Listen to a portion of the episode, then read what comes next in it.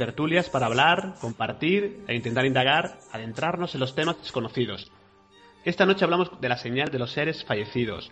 Contamos, la parte de nuestros compañeros habituales de tertulia, con la presencia de un invitado muy especial. Desde Madrid, Santiago Vázquez, bienvenido a Tertulia de lo Desconocido. Buenas noches. Hola, muy buenas noches, Pedro. Encantado de estar aquí. Muchísimas gracias por vuestra invitación. A un placer, Santiago. Desde Barcelona tenemos a Eva Carrasco. Buenas noches. Hola, buenas noches, Pedro. Muy bien, desde Valencia pues tenemos tres componentes. Saludamos a David Dorado. Hola, buenas noches a todos. Buenas noches, David. A Miguel Navarro, buenas noches.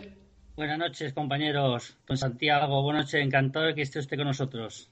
Un placer, un placer. El placer es el mío. Encantado yo de estar entre, entre tantos eh, buenos amigos de- del misterio. El placer es el mío. Y nos falta desde Valencia, tenemos a Paco Bebiar que ya nos espera. Buenas noches. Hola, buenas noches a todos y también muy encantado de tenerte aquí con nosotros, Santiago. Muchísimas gracias. Nos falta, pues, por supuesto, nuestro compañero escritor Paco Granados. Buenas noches, desde Cabra, Córdoba.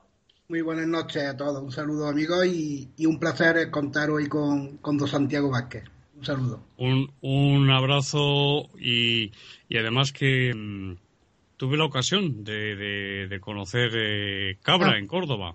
Sí, sí. En una, en una investigación para, para Cuarto Milenio, efectivamente. Allí estuvimos. Sí, sí. Bien, pues hechas las presentaciones, comentar que hay multitudes de, de testimonios, ejemplos. Una de las maneras de comunicarse los seres fallecidos con nosotros podría ser o es a través de las señales o mensajes que envían. Y pueden emitirlos de muchísimas maneras. Esta noche veremos algunas de ellas. Iniciamos la tertulia y sí me gustaría comenzar por Santiago Vázquez, que después de tantos años investigando y recogiendo testimonios, Santiago, ¿podemos afirmar que los seres fallecidos se intentan comunicar con nosotros? Bueno, buenas noches de nuevo y respondo a tu pregunta, eh, Pedro. Directamente lo que digo es que hay unas causas, hay unas causas, unas causas paranormales que no se debe afirmar o no se puede afirmar desde un punto de vista eh, filosófico, porque sería dar un salto lógico, en definitiva, pero sí se puede decir que existen unas causas que son inteligentes. Esto es muy importante remarcarlo porque no son unas causas que operan o que intervienen o que actúan de una forma incoherente, que operan de una manera improvisada, eh, que puede aparentemente parecer que no tienen una intención. No, todo lo contrario. Estas causas, que son paranormales, que pertenecen, por supuesto, también hay que decir algo que es lo segundo, que son trascendentes, es decir, que su origen no se encuentra dentro de nuestro nivel ontológico, dentro de nuestras coordenadas espaciotemporales, y por tanto, dicho de una forma más llana, no son de aquí. Es decir, no pertenecen, no pertenecen a nuestra dimensión física, que es donde vivimos. Por tanto, sí podemos decir que hay unas causaciones, unos elementos eh, trascendentes desde otra dimensión, pero claro, dar el salto lógico de decir que es el más allá, ese nivel o dimensión donde se encuentran los seres que tuvieron una existencia terrenal, eso es dar un salto lógico. Y destacar, como he dicho, la inteligencia de estas causas, que es muy importante considerarlo porque lo son, por una parte, lo han demostrado, lo siguen demostrando en multitud de fenómenos, y por otra parte no podemos olvidar, entre otras muchas cosas, que en dichas comunicaciones se han identificado personas que han fallecido. Pero claro, aquí nos encontramos con la suplantación de identidad que se da, que se da, eh, por ejemplo, en el fenómeno Ouija o Ouija, que se da en el fenómeno de la transcomunicación instrumental, psicofonías, en parafonías, también se da la suplantación de identidad y entre otros fenómenos, pues también destaco, por ejemplo, el fenómeno con todo lo que abarca, que es amplísimo, el fenómeno de la mediunidad, cuando una persona, un medium, cuando lo es realmente, entra en trance y a través de esa persona habla, en el caso de la mediunidad vocal, habla una causa que supuestamente es del más allá y que dice que es, por ejemplo, nuestro abuelo, nuestra abuela o un padre.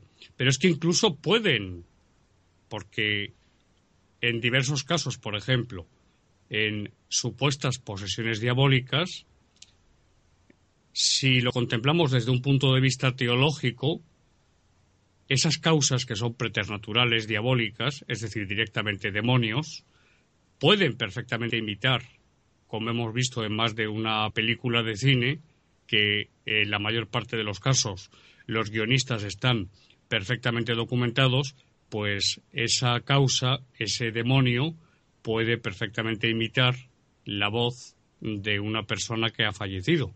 Por tanto, pies de plomo. Sí, por supuesto que hay manifestaciones, las hay, pero en rigor desde un punto de vista filosófico dentro de la parapsicobiofísica o parapsicología científica no se puede afirmar. No se puede afirmar. Estamos dentro de una hipótesis, si bien es prioritaria, pero es solamente hoy por hoy una hipótesis. El día que se demuestre, pues estaremos hablando de una tesis en vez de hipótesis. Nada más. Sí, Santiago, pues creo que Eva, con respecto a este tema, creo que sí ha tenido alguna experiencia que sí quería compartir con todos nosotros.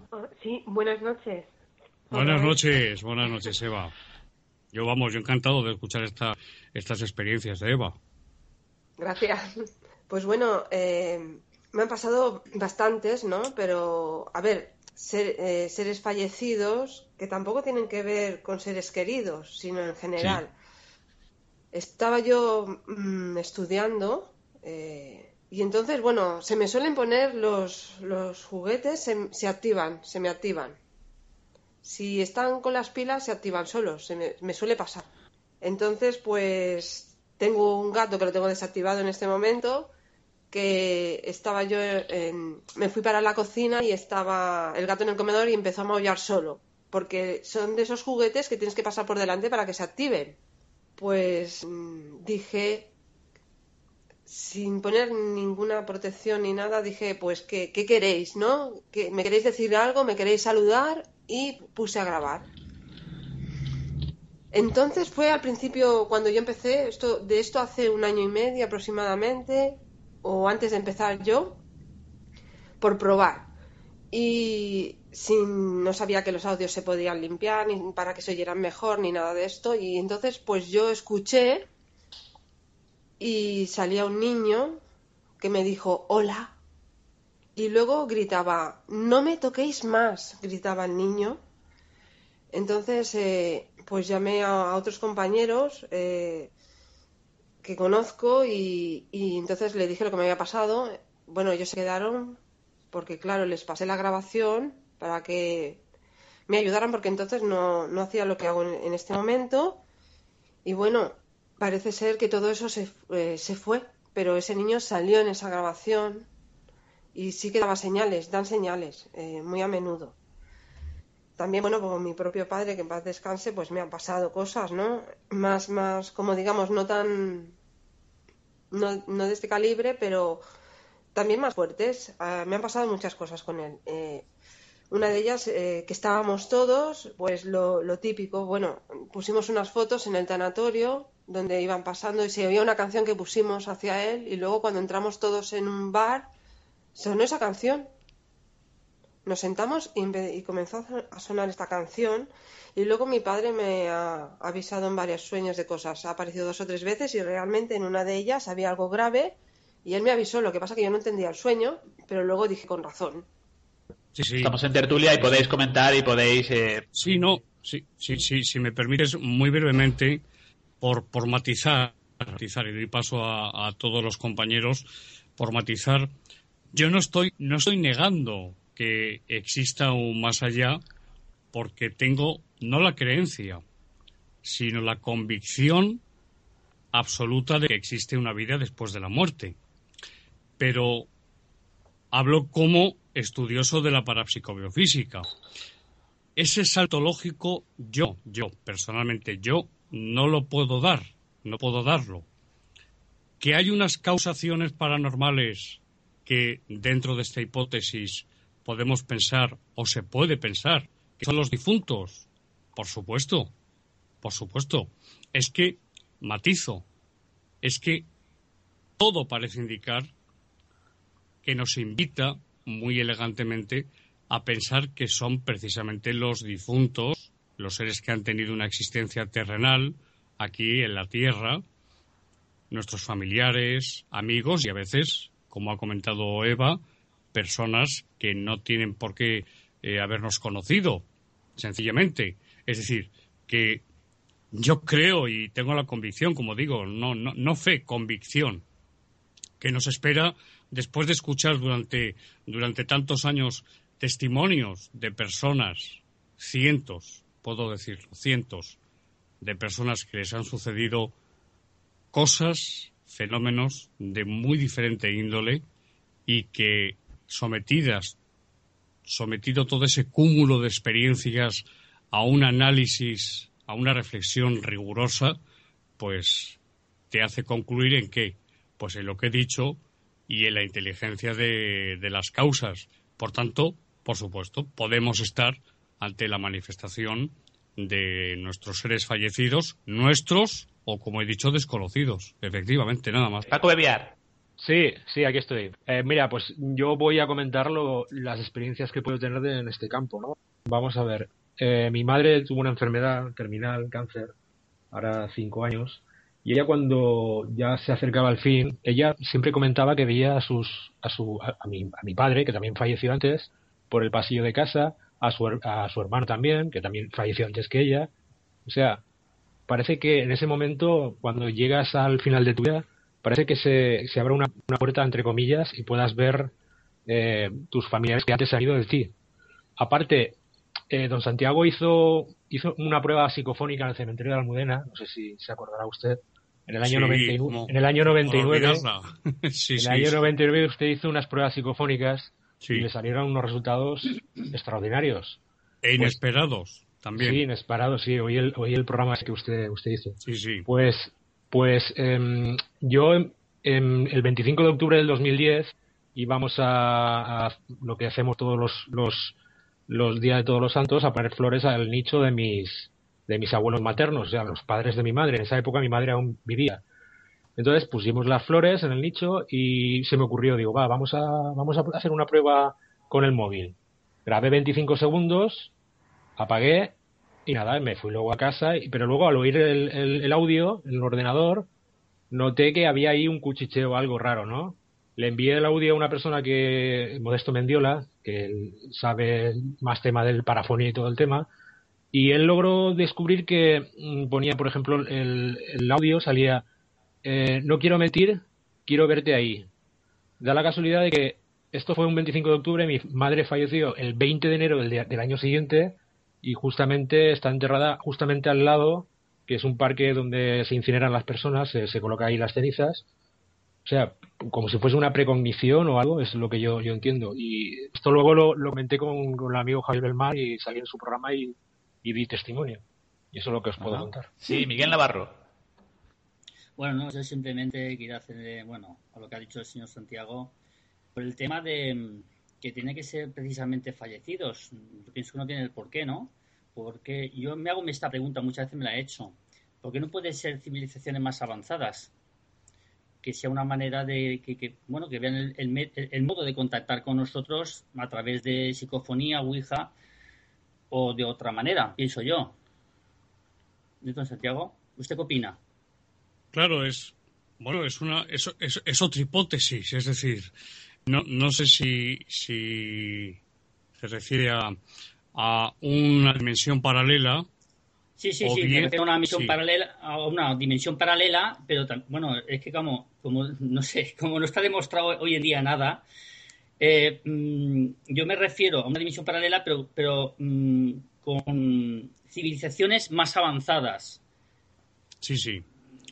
No sé si me explico. no, tiene por qué ser fallecidos. Esa es la pregunta que, que, yo me hago y que, bueno, como, como hoy en día no está demostrado el origen de, de la, psicofonía o parafonías que captamos en nuestras grabadoras, pues no sé.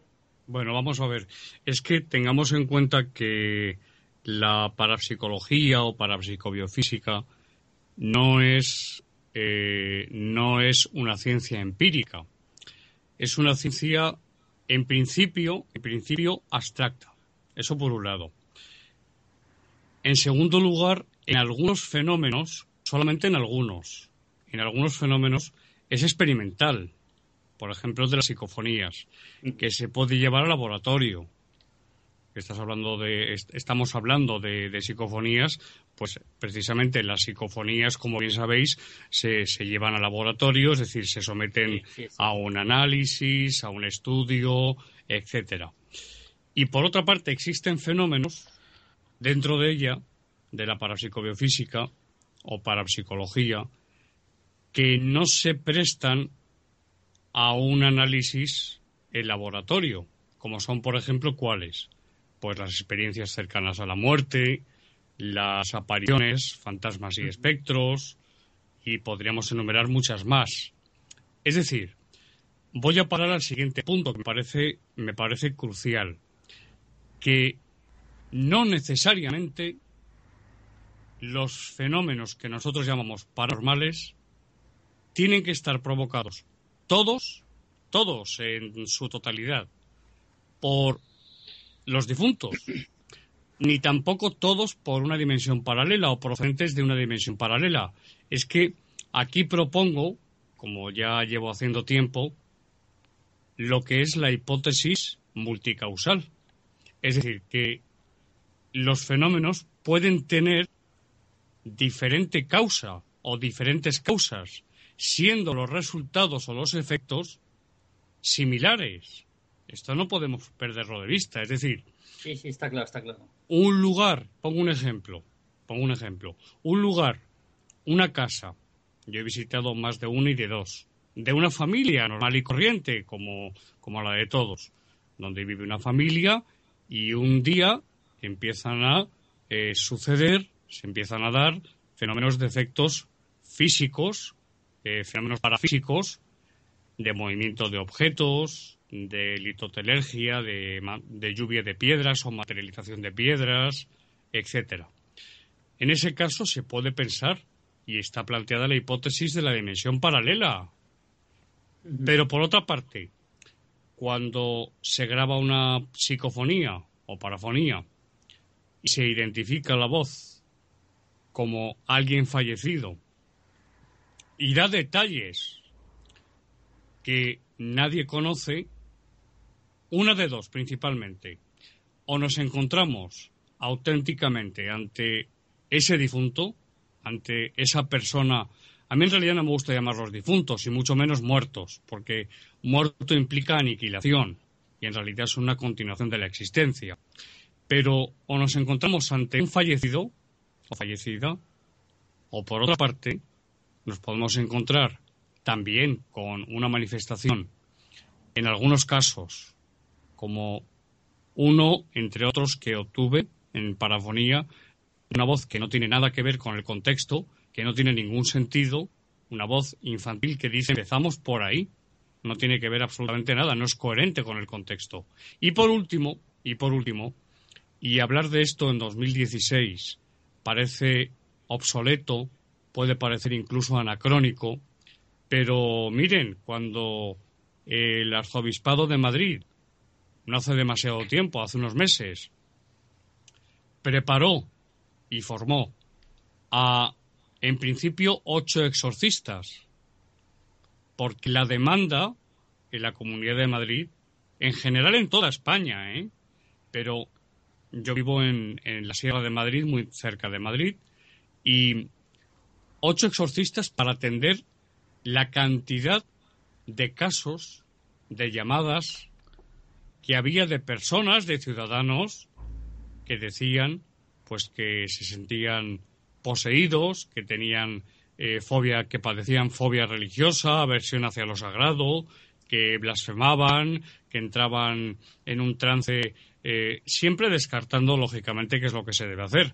eh, patologías o enfermedades mentales o el consumo de sustancias o incluso de drogas que puedan provocar todos estos eh, estados. No. Hablamos, una vez descartado todo eso, hay una fenomenología. Y esa fenomenología, y es un tema que yo he estudiado y que sigo haciéndolo porque me interesa muchísimo, precisamente porque la mejor forma de vencer al enemigo es conociéndole. Bueno, pues yo afirmo aquí, y no es la primera vez, que la posesión, no voy a decir diabólica, la posesión maligna existe. Es muy poco frecuente, muy poco frecuente. Una posesión auténtica es muy poco frecuente. Lo que sí es frecuente, más frecuente, más frecuente, son las influencias malignas. Entonces, cuando la Iglesia, pero es que solamente la católica, es que lo encontramos en otras religiones, incluso dentro del cristianismo en otras confesiones. Los demonios, la figura de los demonios, o de los espíritus malignos, que cada uno eh, les llame como prefiera. Pero es que no podemos perder de vista este asunto. Es importantísimo. Tanto don Germán eh, de y Valdés, introductor de la parapsicología en España, mi maestro, durante 16 años hasta que falleció, siempre me lo decía con frecuencia.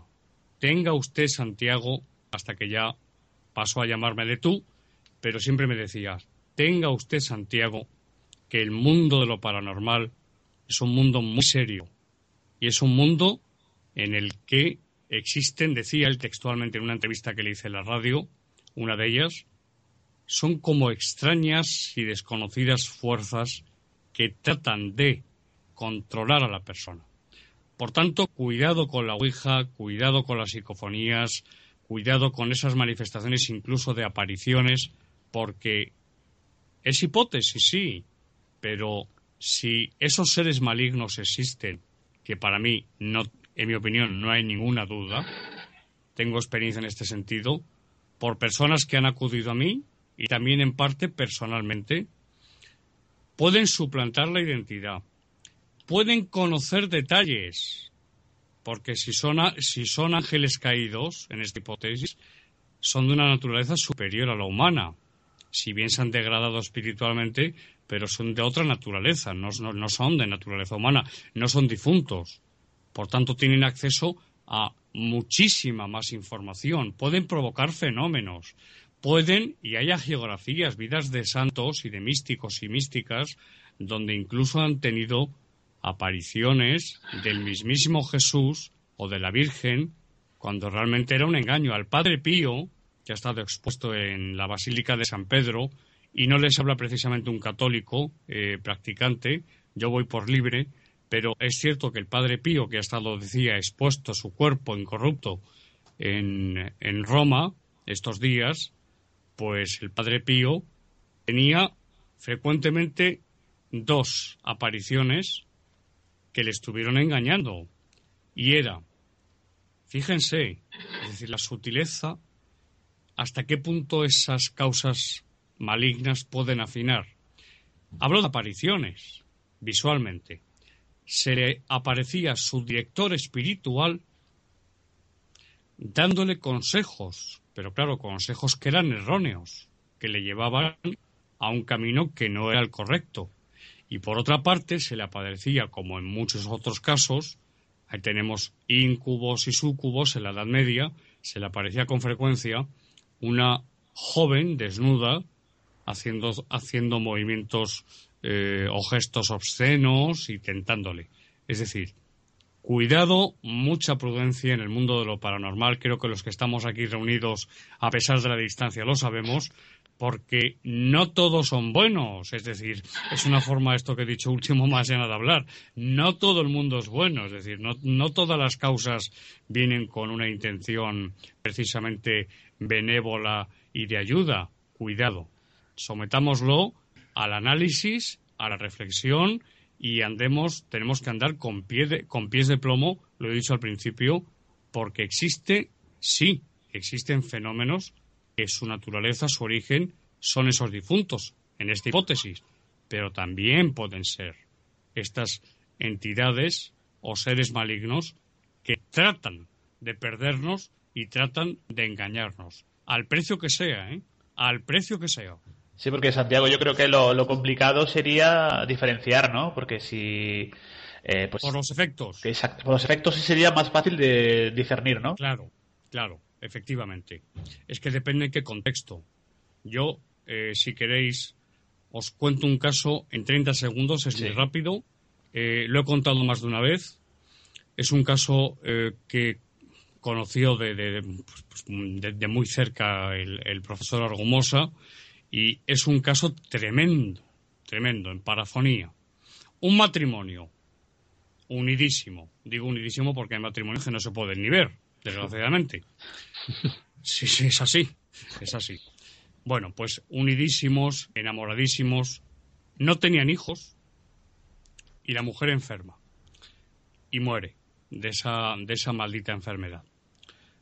Bien, pues este hombre empieza a experimentar con la parafonía, con las parafonías. Lo hacía sobre todo por las noches, en la soledad, sufriendo lo que es la pérdida de una esposa durante tantos años. Y una noche, una noche, aparece una voz femenina que él identifica como la de su mujer, que le dice lo siguiente. Suicídate. Esto es maravilloso. Ese fue el contenido de la parafonía. Se suicidó. Se suicidó. Es un caso que yo conocí a través del profesor Argumosa y que es terrible porque evidentemente esa no era su mujer. Su mujer nunca, los que están en el otro lado y menos en este caso, saben que el suicidio jamás se debe cometer. Nunca. Desgraciadamente se comete. Pero hay una fenomenología que se muestra, hablo sobre todo de, de espectros, he conocido bastantes casos donde ha habido un suicidio, es como si de alguna forma, en general, el espíritu de esa persona quedase temporalmente vinculado al lugar donde se ha quitado la vida.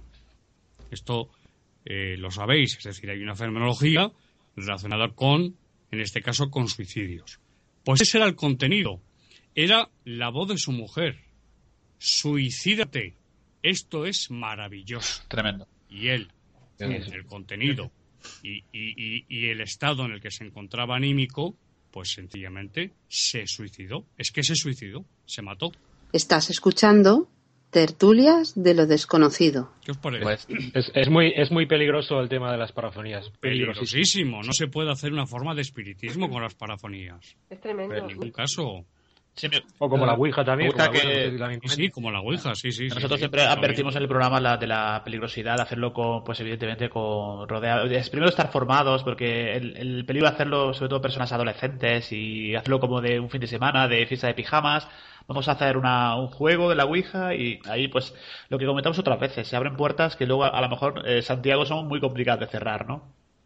Efectivamente, y sería, yo, yo siempre procuro, procuro decir la verdad y si no la digo eh, suele ser para eh, evitar males o bien personales hacia uno, es decir, pues que alguien se enfade conmigo porque soy demasiado claro y me gusta decir las cosas como pienso que son. Seguramente muchas veces estoy equivocado. Pero, por una parte, honestidad. Pero por otra parte, hay que decir las cosas como son. La, la Ouija, por ejemplo, hablas de la Ouija.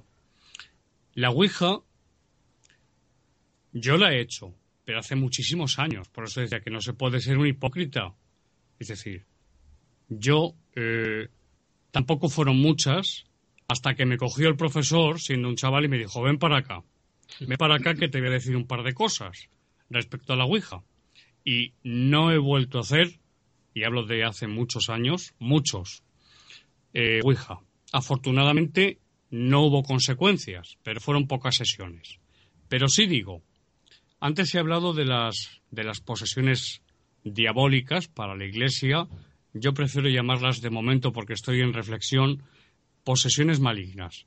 La primera pregunta que hace un sacerdote exorcista cuando una persona que cree que está poseída o que tiene una influencia diabólica, es decir, que le ronda un demonio, hablando claramente, uno o varios, porque a veces son varios.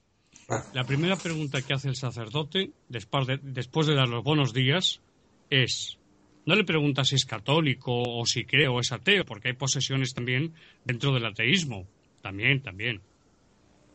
Lo cual todavía cobra más importancia porque descarta a priori la hipótesis de la sugestión. La pregunta es, ¿ha practicado usted alguna forma de espiritismo o ha practicado usted algún ritual de magia? ¿Por qué?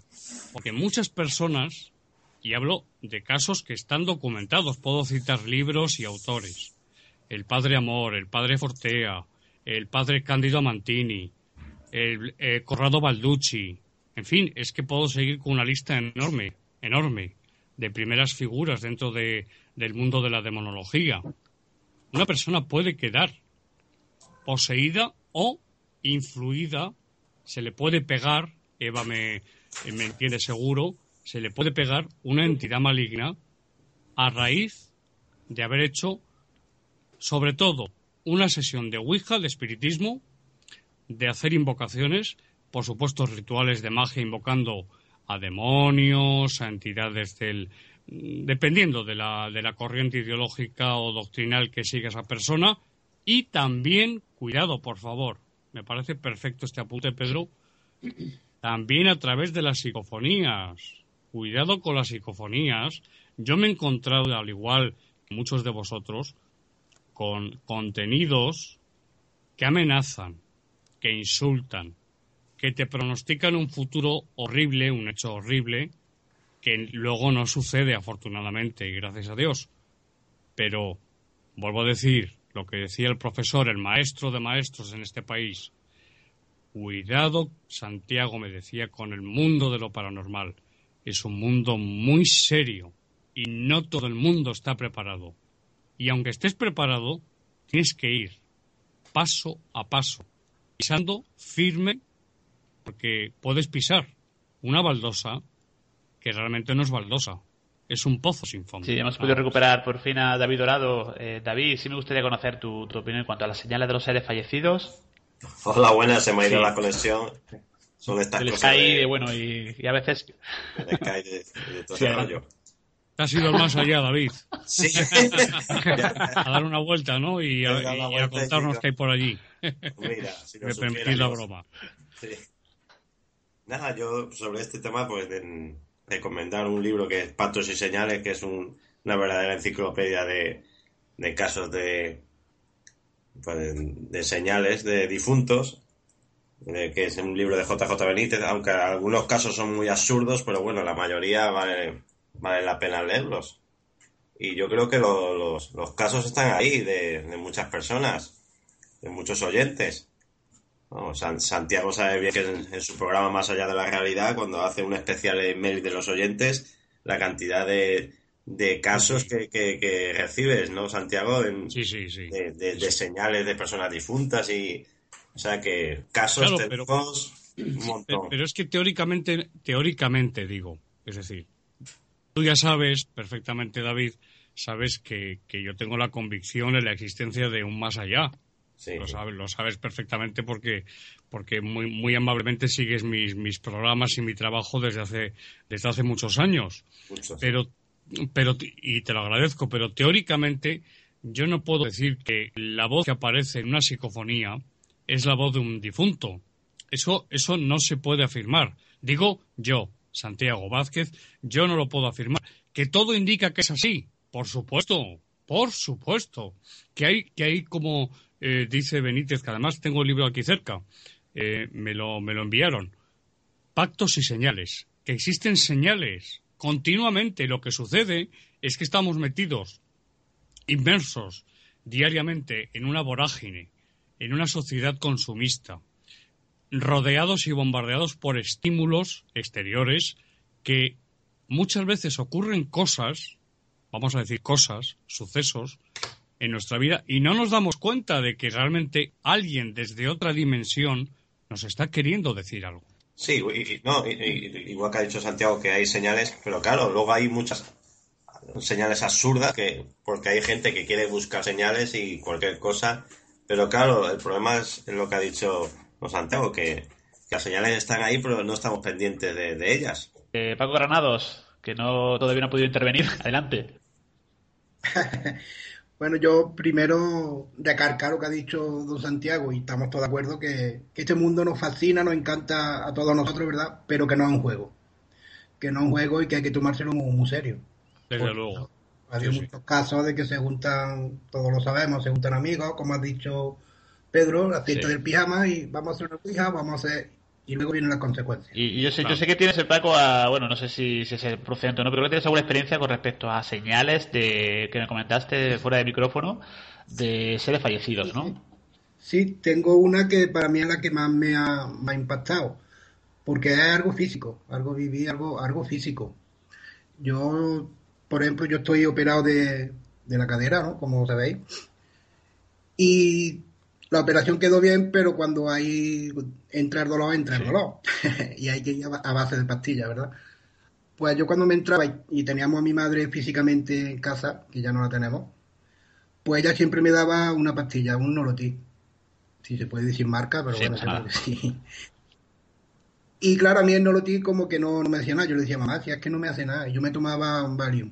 Valium me hacía, me relajaba y, y a la hora de dormir dormía bien. Se me quitaba el dolor.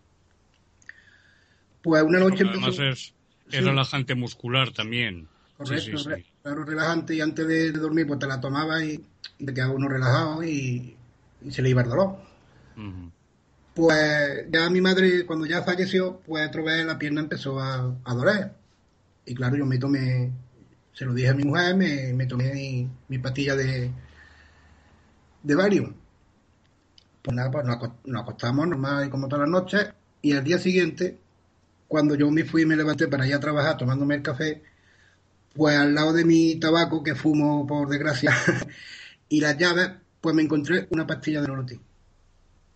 Que algo que a mí me, sorprendió, porque digo, bueno, mi mujer no se ha levantado. Yo se lo pregunté, y yo, no, no, yo cómo me voy a levantar, que era las 8 de la mañana y ella estaba, estaba acostada. Y mi padre, desgraciadamente, no puede porque está, lo tenemos inválido. Y claro, yo pensé, digo, esto puede ser yo creo, yo creo que, hay más allá y, estoy convencido, vamos. Y claro, esa experiencia pues a mí me impactó, porque mi madre era la que me decía, no, tómate un nolotí, siempre era nolotí y nolotí y a la mañana siguiente vea eso, pues yo me quedé con el cuerpo como con satisfacción también por saber de que, de que está aquí con nosotros, ¿no? O que nos, nos dio esa señal. La verdad sí, que son del, del más allá, ¿no? O sea, tremendo, ¿no? fue algo sorprendente, que no, que no fue una sombra o una voz, que fue algo que me pusieron una patita al lado del tabaco. Tiene un nombre este fenómeno, ¿eh?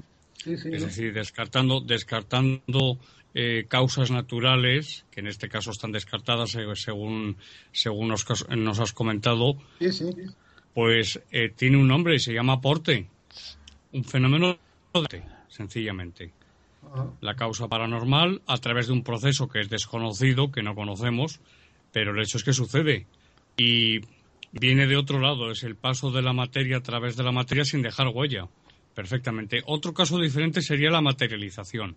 Son dos, dos fenómenos diferentes. Son dos fenómenos diferentes. Después, cuando Pedro eh, lo tenga bien, os cuento un caso, porque quiero también que por favor escuchar a Eva y a los demás eh, compañeros, pero, pero tengo un caso tengo un caso que luego si hay tiempo os lo cuento, porque realmente eh, es un caso espectacular.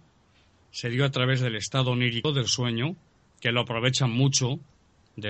dentro de esta hipótesis vamos a dar por sentado que existe una comunicación desde ese otro más allá, desde ese mundo o dimensión, pues si hay tiempo os lo cuento porque realmente no hay forma de explicarlo si no es porque realmente el fallecido pues seguía existiendo pues en otra dimensión. Adelante Santiago, si yo creo que es el momento, si, si quieres. ¿Os lo, ¿Os lo cuento ahora? Sí, sí. Pues bueno, perfecto. Pues voy a resumirlo. Se pone en contacto conmigo un, un oyente del programa y me cuenta a través del mail y me cuenta su experiencia y bueno, le hice una entrevista es decir, que se, puede, se puede escuchar en el podcast. Bien. El asunto fue el siguiente. El padre fallece. El padre fallece. La familia se queda pues en una situación económica de, vamos a decir, delicada, delicada. Y no transcurrido mucho tiempo, una noche este chico sueña con su padre. Él me destacaba que es uno de los signos característicos de los sueños que yo denomino trascendentales, es decir, cuando un difunto aparece en el sueño, no quiere decir que siempre que soñemos con un difunto estemos comunicándonos con él, porque lo diferencia una cosa, un punto sobre todo, hay más, pero sobre todo un punto, y es que la experiencia onírica es muy vívida, muy real. Es como, no muy real, es real. Es como si realmente estuviéramos con esa persona. Y le dice, y le dice, hijo, vete a ver a, y aquí dio un nombre, vete a su almacén porque me debe un dinero que a vosotros os va a sacar del apuro. Ve sin falta, por favor, mañana y dile, recuérdale que tiene una factura pendiente. Bueno, pues ese es el resumen. hubo más cosas, es muy extenso, pero esencialmente es eso. El chico pues se despierta, recuerda perfectamente la vivencia en la noche y le hace caso a su padre. Se marcha a ese sitio, habla con el dueño, le había dicho el nombre, que tenía que decirle, lo que era, en fin. Bueno, pues todo resultaba cierto. Todo era cierto, todo lo que se le dijo en el sueño todo lo que el padre le dijo era cierto. Le dio el dinero y gracias a esa comunicación a través del sueño, a través del estado onírico, la familia pudo salir de esa situación eh, económica que con la muerte del padre se había producido. Es un caso para mí como señal, vamos a, vamos a decirlo así, como señal, como signo, que evidentemente pues eh, revela que hay una trascendencia. Si bien se puede explicar también a través de un fenómeno de paragnosis o clarividencia, en fin, la parapsicobiofísica, solamente con este caso podremos estar media hora analizándolo. Pero sí, sí, es verdad. Pero mi resumen es que se trató de un sueño trascendental. Es decir, que este chico realmente, o mejor dicho, su padre, contactó con él a través del sueño. Pues muy interesante, Santiago. Eh, comentabas antes, eh, Eva, eh, creo que en cuanto al, tema de los sueños, que es una de las, formas que se podrían comunicar los espíritus, los seres fallecidos, como les, les que queramos en este momento llamar, tú tienes alguna, creo, alguna experiencia, ¿no? Primero quiero recalcar una cosa. Cuando ha dicho aquel chico que, su mujer, Santiago, que ha hablado del chico este que la mujer le dijo que se suicidara Sí, e, e, era un hombre, era ya un hombre entrado en, entrado en años. Esto es verdad que te dicen cosas porque a mí, eh, bueno, así recién empezando, con, cuando empecé con las grabaciones, ¿no? Que yo decía, ostras, contestan tal, porque, bueno, ahora nunca se sabe las cosas cómo van a ir y nunca, nunca aprenderás, ¿no? Siempre, cada vez sé que sé menos. Pues, sí. pues en ese momento, eh, lo, típico, ¿no? Que ahora ya te digo que no, ya digo que no, no pongo los, los juguetes, los tengo todos desactivados porque si no se ponen en marcha. Y bueno, en aquel entonces eh, empezó a sonar el, gatito otra vez. Y, y, entonces sí que puse a grabar y lo que me dijeron, en, este, en ese momento no estaba yo bien porque bueno, es verdad que te dan una detrás de otra. Y salió una voz muy potente, pero muy potente, y me dijo, sigue. Y eso me levantó. Sí, sí. sí, me, he acordado de esto, pero a mí me dijeron, sigue, por suerte. Porque, Santiago, yo quería eh, preguntarte en cuanto al tema de los sueños que comentabas, eh, decías que debe haber sido, pues, que sea muy vivido. Incluso también se comenta que tendría que ser, eh, que no valdría que fuera en blanco y negro, sino que tendría que ser, a, yo he leído a todo color, incluso que debe ser cronológico, ¿no? Que tenga una secuencia que parezca lógica. O sea, que hay una, digamos, unas pautas para diferenciar los sueños que sí serían, eh, bueno, pues nos estarían diciendo que estamos contactando con, con seres de, bueno, pues del otro lado, ¿no? Sí. Y sobre todo también, mm, aparte de lo que has mencionado, de lo que hemos mencionado, destaca algo que, es, que también es muy importante y que hay que tener en cuenta y que seguro que también eh, conocéis, pero, pero algunos oyentes seguro que no. Y es que en la mayor parte de los casos, el difunto o la difunta que se aparece en el sueño aparece rejuvenecido. Es decir, no aparece habitualmente, digo, no en todos los casos, pero en un porcentaje muy alto suelen aparecerse con presentando, presentando una apariencia más joven, rejuvenecida. ¿Por qué? Muchas personas preguntan, bueno, ¿y eso por qué? Pues según ciertas comunicaciones, lo general es que se nos dice que se presentan con la apariencia en el momento en el que en su vida en la materia se, se sentían o sintieron más plenos, más realizados, más felices. Y por esa razón, si fallece, por ejemplo, nuestro abuelo, con, en mi caso, mi abuelo paterno, con 105 años, 105 años, estoy seguro, no he soñado con él. Una vez, Ahora estoy recordando una vez, una vez, hace, hace algún tiempo. No aparecía con 105 años. Aparecía más joven. Aproximadamente unos 60, más o menos. Este es un punto que hay que tener muy en cuenta. Otro es el lugar. Es decir, ¿dónde se da el fenómeno? En el sueño. ¿Dónde se está? Hay sueños que no coinciden con la forma de ser del fallecido. Esto también hay que tenerlo en cuenta. Es decir, si la persona era paciente, mansa, tranquila, y aparece en un sueño gritando, chillando, con ira, con furia, pues todo apunta a que ese o no es un sueño trascendental, o sencillamente que es un contenido onírico del inconsciente, como es un alto porcentaje, o que por otra parte puede ser que alguien esté suplantando la identidad bajo esa forma, tomando esa apariencia de ese ser querido nuestro, pero que no es él, que no es él. Pero como sensación para terminar, como signo, como, como fenómeno dentro del fenómeno es que nos resultará tremendamente vívido. Esto es fundamental. Y luego el mensaje, claro. A veces el mensaje es una simple sonrisa o un tranquilo. Conozco otro caso muy breve. Lo cuento si queréis. Sí, Santiago. sí, pues en este caso, la madre.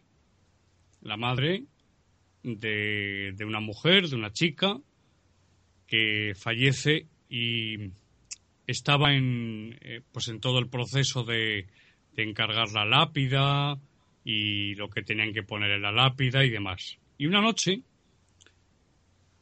sueña con su madre, que efectivamente la ve más joven y le dice muy cariñosamente, le dice hija, en el sueño, le dice hija, mañana llama al técnico porque me has quitado un año de vida en la fecha que le has dado. Efectivamente, así era. Le había quitado un año de vida, es decir, había un error, pues lógicamente debido pues al, al impacto de la muerte, que aunque sea mayor eh, la madre de uno, pues, pues, pues, es tu madre, en definitiva, y el, dolor eh, es profundo, seguro, pues evidentemente, claro, pues, pues, pues bueno, pues, pero cómo, cómo va, cómo va a saber que le ha quitado un año de vida. Bueno, pues tuvo que decírselo su madre a través de a través del sueño. Uno, este es otro caso, un segundo caso a través del estado onírico, entre muchos otros. que hay muchos, hay muchos. Miguel, Navarro. Bueno, eh, yo quería comentarle sobre el tema que ha dicho antes, sobre el tema de. Y me salgo del hilo este del sueño, sobre el tema de las, de las sesiones de Ouija. Bueno, eh, yo comentaré una cosa. Eh, lo que sí que está claro, bueno, está claro, eh, yo creo que en el misterio no hay nada claro, que mm, cuando yo he hecho las sesiones Ouijas, depende también con quien las haya, las, la haya hecho. Si la persona es negativa, es, es cierto y es verídico que pues salen, bueno, se, se manifiestan en, lo que es la tabla, eh, dicho, espíritus burlones o, como ha dicho también, espíritus... Eh, no, no, sé si, si me, me, escucha bien. Sí, adelante. Ah, vale, vale, vale, vale, vale. Sí, sí, sí. sí espíritu sí, burlones. Y está claro también que cuando... Suplantadores. Persona... Correcto, suplantadores. Y cuando yo he hecho sesión de Ouija con personas con mente positiva, ha sido todo lo contrario. Eso me ha pasado muchas veces, muy, pero muchas. Depende con quién haga eh, la sesión de Ouija, me va a salir el lado más oscuro, por decirlo de alguna manera, y el lado menos oscuro, o más claro. ¿eh? Y bueno, ¿está usted conmigo en eso o, o me equivoco? Yo, hombre. Eh... Yo lo digo por, por, porque me ha pasado sí. muchas veces. Usted sabe que, bueno, el tema de, de, de las sesiones de Ouija, eh, bueno, yo lo digo, yo tengo 54 años y, bueno, yo entré un día de la, de la Ouija porque sobre el 75-76, eh, en este caso mis familiares, era un método, un, un, una, una herramienta, por decirlo de una manera, para contactar con seres fallecidos para ver lo que necesitaba en el más allá. Sí. Y es la curiosidad que a los niños, yo tendría sobre 14, 14 menos años, 13 por ahí o 14, pues te llama la atención. Y yo voy a contar un caso eh, por el tema también de la Ouija, en una de las sesiones de la Ouija, que cada vez que hacíamos, eh, la sesión, hacíamos una sesión de Ouija, había un pájaro metido en una jaula, bueno, evidentemente una jaula con un pájaro, y cada vez que eh, el máster se movía, el pájaro empezaba a revolotear y luego se calmaba cuando ya, cuando ya mmm, se estabilizaba lo que es la sesión. Eh. Me pasó un caso también que nos dijo a través de la, de la Ouija que mis tíos iban a tener un accidente en un viaje a Galicia pero que lo iba a tener a la vuelta. Que iba a mi tía, iba a mi prima y también iba a ir, no, no, mi tío, que el que conducía el vehículo. Y comentaba que iba a tener un accidente, iba a volcar siete vueltas campanas, siete o seis, cinco vueltas campana, no me acuerdo exactamente las que dijo en ese momento, pero que no le iba a pasar nada ni a mi tía, ni a mi prima, pero a él sí. Iba a estar muy mal, pero no iba a morir. Eso, bueno, se quedó ahí, eh, pero al año pasó. Al año sí, sí, viaje sí. de vuelta, volcó, porque entró una avispa, tenía la ventanilla abierta, en esa época no había aire acondicionado, y tenía la ventana abierta, entró una avispa, y intentó quitársela de encima, y el coche empezó a dar vueltas, él estuvo ingresado muy mal en, en un hospital de La Coruña, y mi tía ni un rasguño, y mi prima igual. Sí, sí, sí, sí. Sí, sí. Por eso digo es decir, que, que, es, es, sí, sí. No, que te avisan, pienso que, que, que te avisan sí, que sí. realmente a, a, lo que te va, va, a pasar, o sea, que, yo puedo dar fe que no falló en eso. Sí, yo no sé quién fue, si, si estamos hablando de seres eh, espirituales o, o, o, civilizaciones más avanzadas, no lo sé, pero lo que sí que está claro que me avisaron ¿eh? un año antes de ocurrir. Sí, tienen, tienen la, la, causa o causas paranormales que actúan o que operan eh, tienen conocimiento del futuro. A veces pueden engañar, pero en otros casos se cumple. Efectivamente, ya lo creo. Recuerdo un caso muy impactante, tremendamente impactante, que no recuerdo ahora mismo la fuente exactamente, no recuerdo, pido perdón por ello, pero yo se lo traslado a ustedes, a los oyentes y a vosotros, claro que sí, a mis compañeros. Una chica que convencida por su novio, ella, ella no quería ir, tenía miedo, sentía temor, pero bueno, al final terminó eh, cediendo y fue. No participó, no se sentó en la mesa, se quedó sentada en, eh, en una silla fuera de la mesa y como observadora. Y en el transcurso de la sesión, uno de los presentes, era un chico, empieza a comportarse de una forma completamente anormal, entra en lo que se denomina trance diabólico, vamos, si queremos suavizar, trance maligno, se levanta, todo esto acompañado de movimientos de ira, de furia, y señalando a una de las presentes, con otra voz, con una voz gutural, con los ojos, comentaba, comentaban, inyectados en sangre, le dice, tu padre tiene un tumor y se va a morir. Claro, imaginaros Imaginaros el impacto, y no solamente el impacto del contenido para la chica primero y luego para los presentes, sino también verle como le estaban viendo, que ya no es que estuviera fuera de sí, no era un ataque de nervios, es que había algo en él, había una causa en él que era maligna. La chica tomó nota, ya lo creo. Tiene un tumor, añadió, perdón, o mejor dicho, añado, tiene un en la cabeza, le dijo. La chica tomó nota y efectivamente le dijo a su padre, convenció a su padre para que fuese al, al médico, al neurólogo, le hicieron un estudio inicial, no hizo falta más. Tenía un tumor avanzadísimo y murió.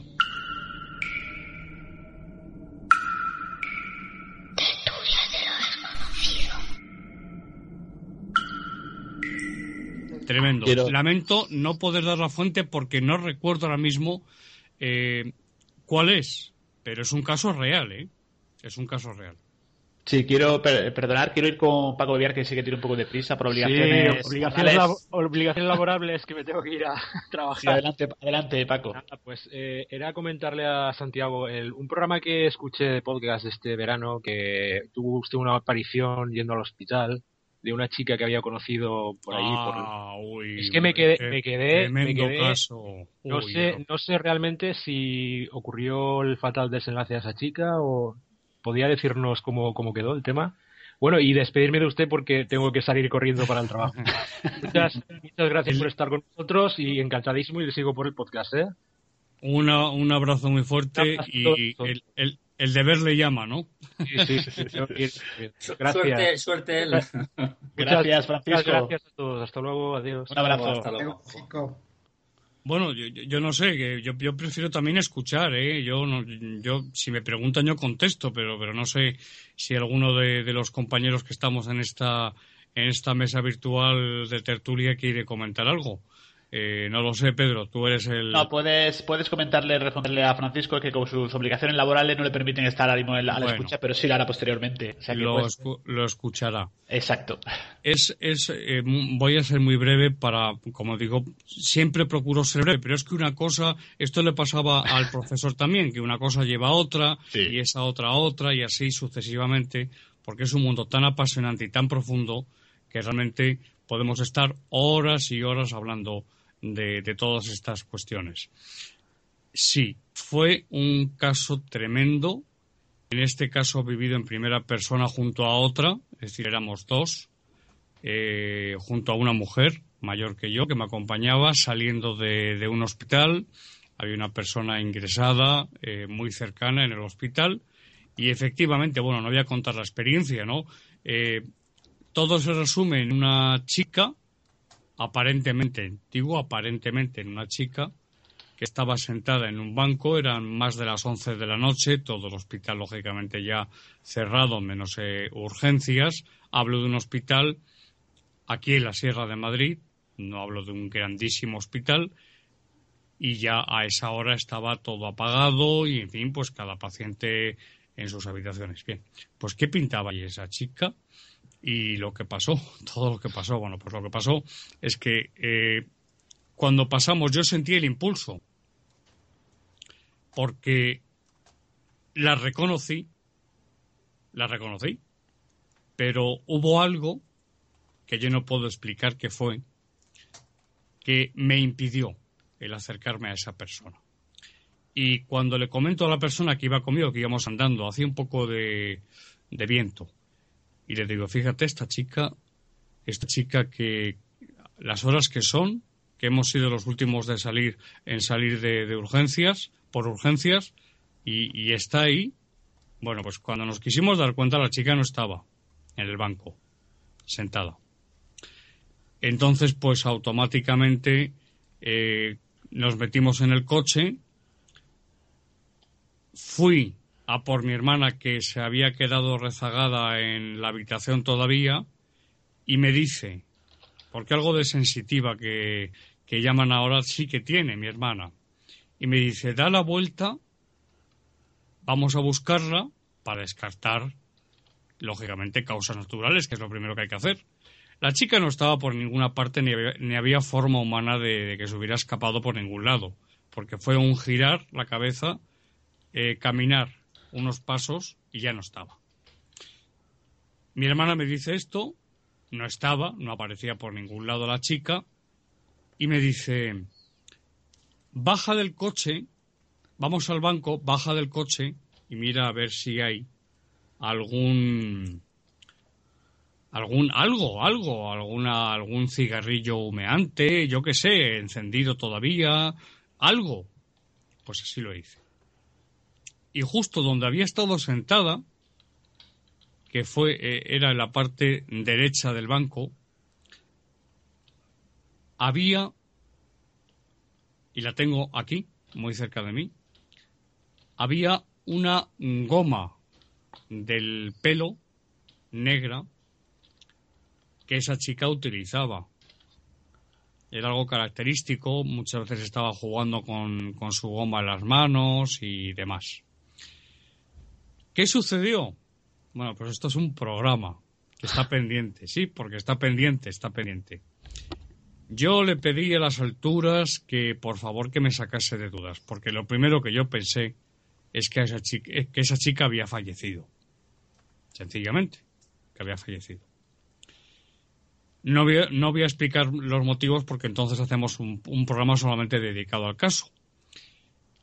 Lo único es que yo le pido a las alturas que por favor que me saque de dudas, como dice Juan José Benítez, que antes se ha citado, la nave nodriza. Le pido a la nave nodriza, haciéndome la expresión de JJ Benítez, que por favor que me saque de dudas. Y pasado el tiempo, una noche, en los últimos dos años mm, no, mm, estoy más de ermitaño, encerrado en mis cosas y en mi trabajo. Pero esa noche salgo y salgo con un compañero también, Juan Carlos Salamanca, que también la había conocido, y nos encontramos con la chica. Nos encontramos con la chica que no, que no vive en la zona, que es, que es ni siquiera de Madrid capital. Bueno, pues había venido esa noche y nos la encontramos de frente.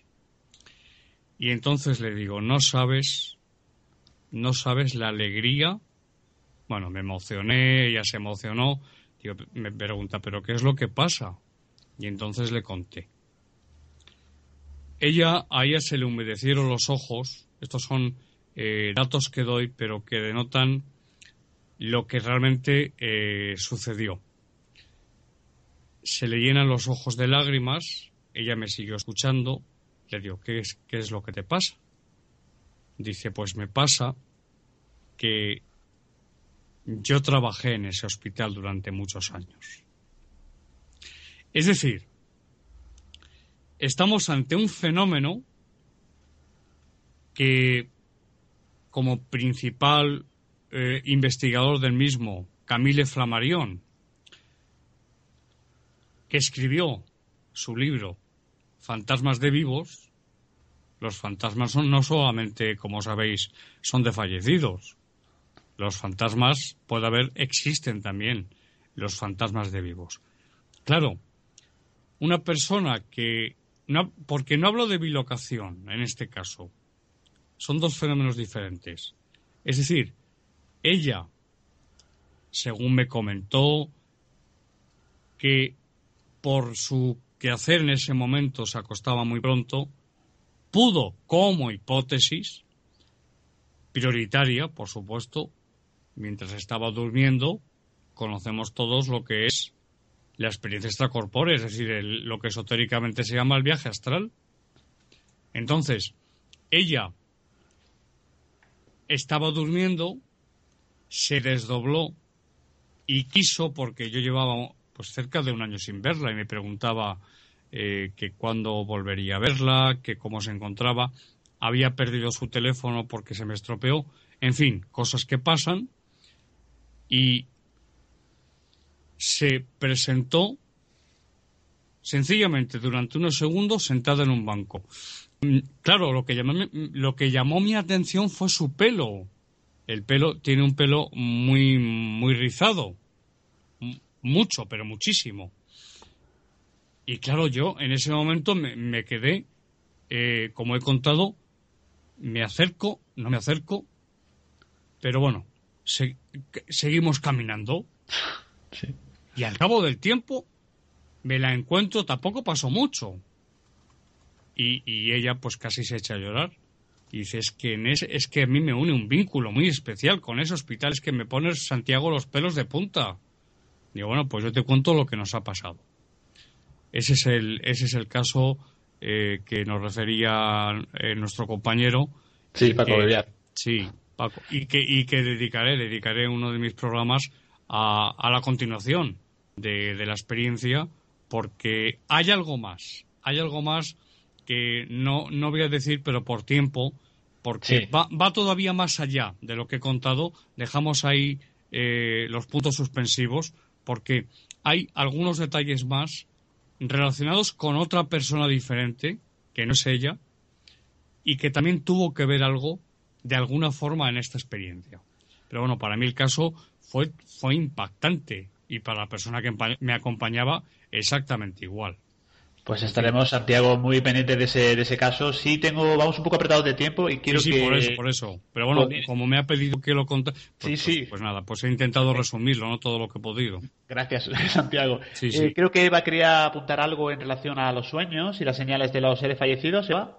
Sí, eh, bueno, ah, de lo que hablaba antes Miguel, eh, cuando haces una grabación, pienso yo, ¿eh? La experiencia que estoy teniendo yo, hay que, hay que decretar primero, porque si no en la grabación te entra de todo. Es decir, eh, hay que decretar con quién quieres hablar. Dependiendo con quién quieres hablar, te van a salir unas cosas u otras, porque si no ahí sale, vamos. Pienso, ¿eh? Es mi, es mi opinión. Quiero preguntar a Eva, eh, Pedro, si me permites, sí, por supuesto. hacer por un momento de, de, de entrevistador. Quiero preguntarle, sí, con tu permiso, Pedro.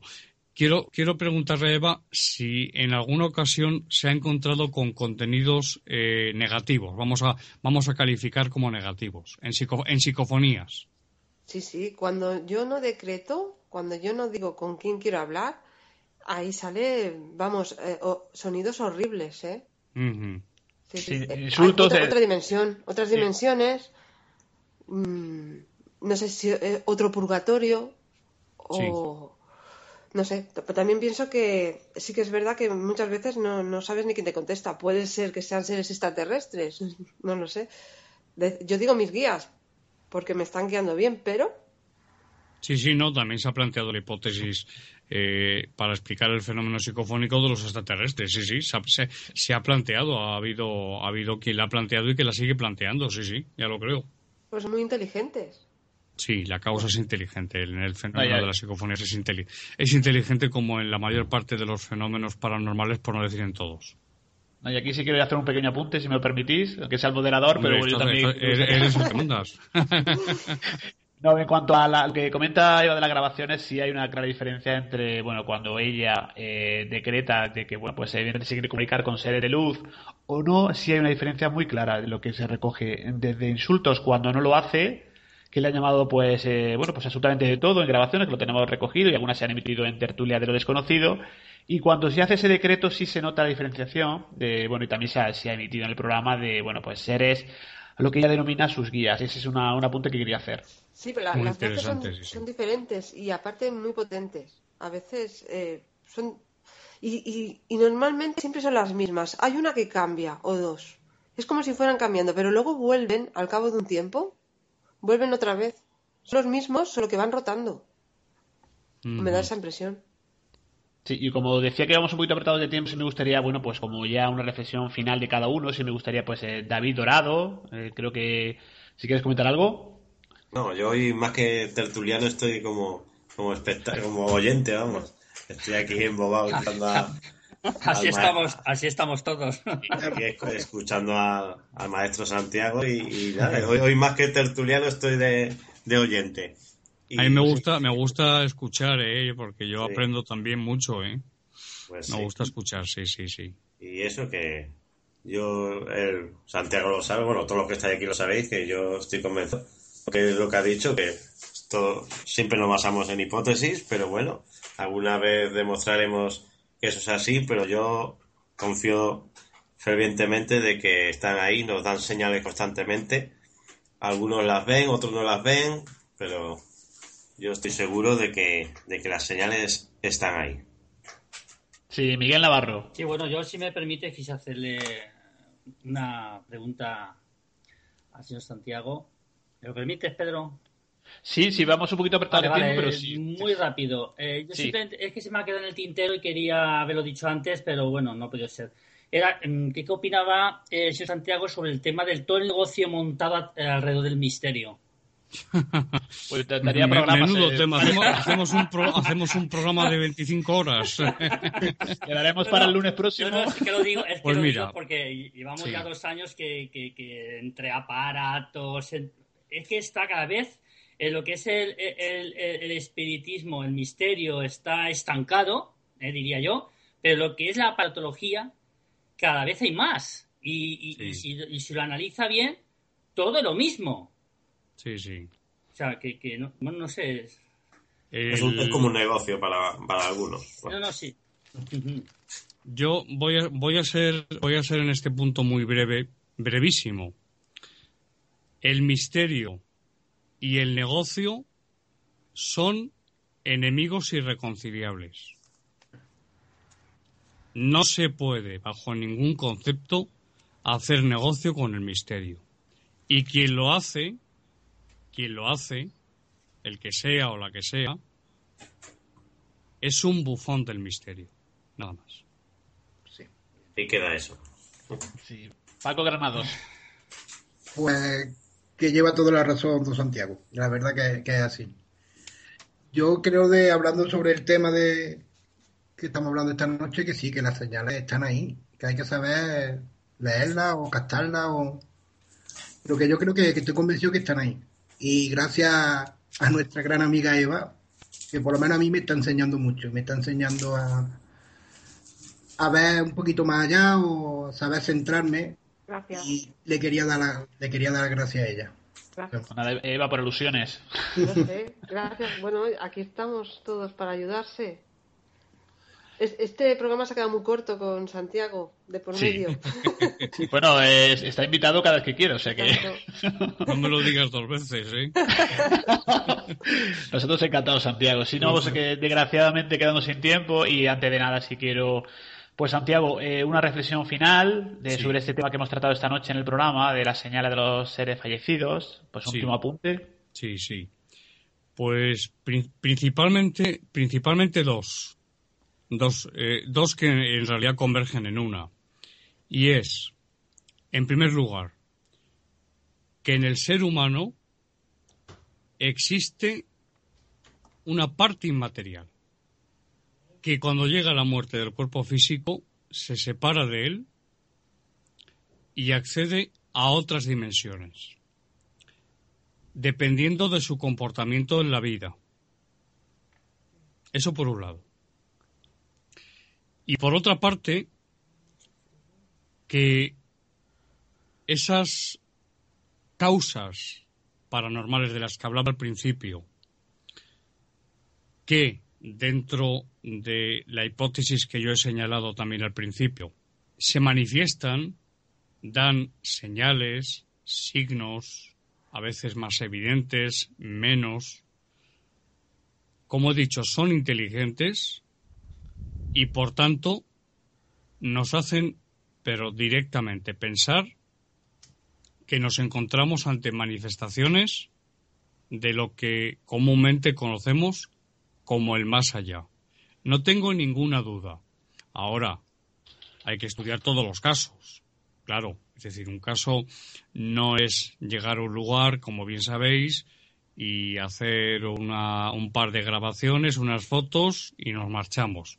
Eso no es una investigación. Eso no es, no es serio. Eso no, no debe ser así. Todavía, desgraciadamente, ya para cerrar, solamente me queda decir esta noche que, por desgracia, en la línea precisamente que hemos comentado, de hacer, el, de hacer del, del misterio un negocio, en los años 90, desgraciadamente, tuvimos eh, una década y también a partir del año 2000, pero sobre todo los 90, diferentes personajes que aparecieron en la escena pública y que le hicieron muchísimo daño a la, a, la, a la parapsicobiofísica, a la parapsicología científica, desvirtuándola, desprestigiándola. Bueno, pues los de entonces y los de ahora no ayudan en nada, porque en otros países la parapsicología está en la universidad, no como licenciatura, pero sí en algunas partes como asignatura dentro de, la, de la licenciatura de psicología y multitud de cátedras que los oyentes, los que no lo sepan, eh, quedarían sorprendidos si hablásemos de la cantidad de cátedras, de institutos, de laboratorios, de instituciones donde se investigan los fenómenos llamados paranormales. Es decir, que existen y como no puede haber efectos sin causa, el efecto son los fenómenos paranormales y la pregunta es, ¿cuál es la causa? ¿Es la mente? No lo creo.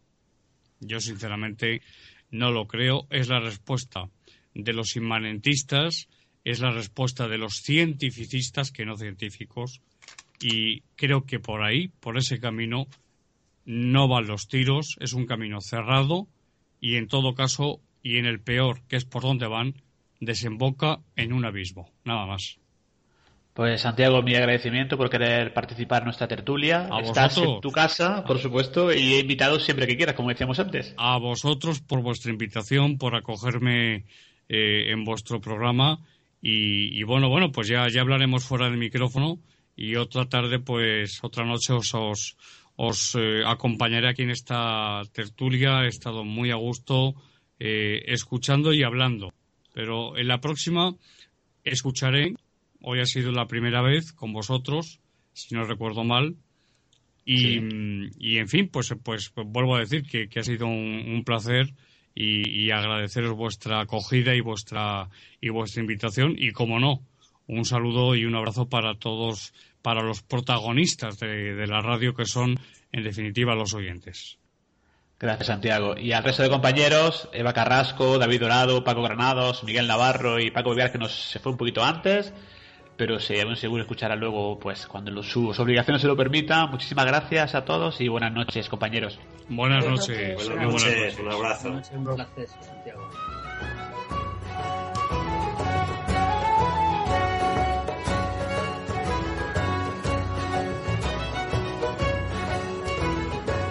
Síguenos en Facebook, Tertulias de lo Desconocido.